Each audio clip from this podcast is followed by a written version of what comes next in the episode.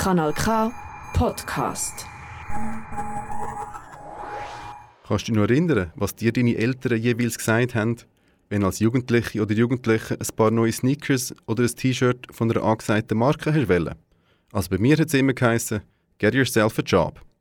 Genau diese Aussage begleitet ein mantraartig durch den Song Street Credibility, der Debütsingle von der Basler Band Seitün.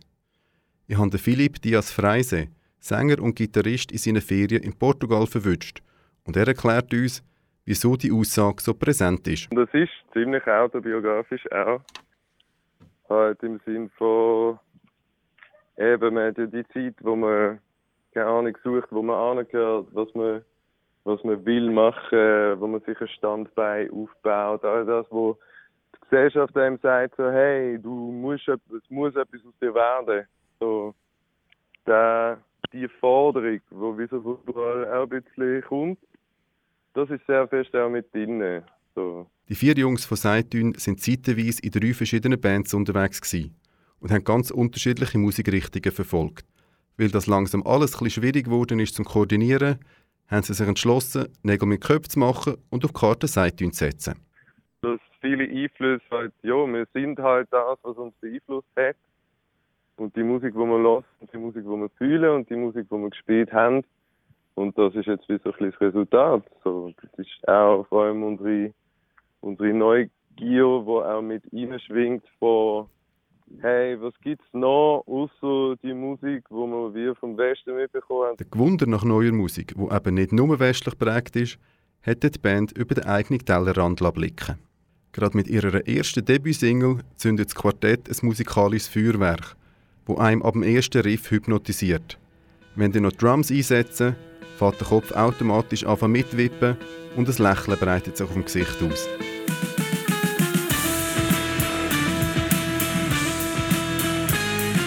Philipp erzählte auch gerade, dass er auf Reisen mit seinen Eltern schon früh mit orientalischer Musik in Berührung gekommen ist. Halt von Reisen, wo ich als Kind mitgehen so Ägypten und weißt du, eine Taxifahrt in Ägypten und dann hörst du halt so Sound. So, du bist so, wow, das ist mega nice. Das bleibt irgendwie hängen.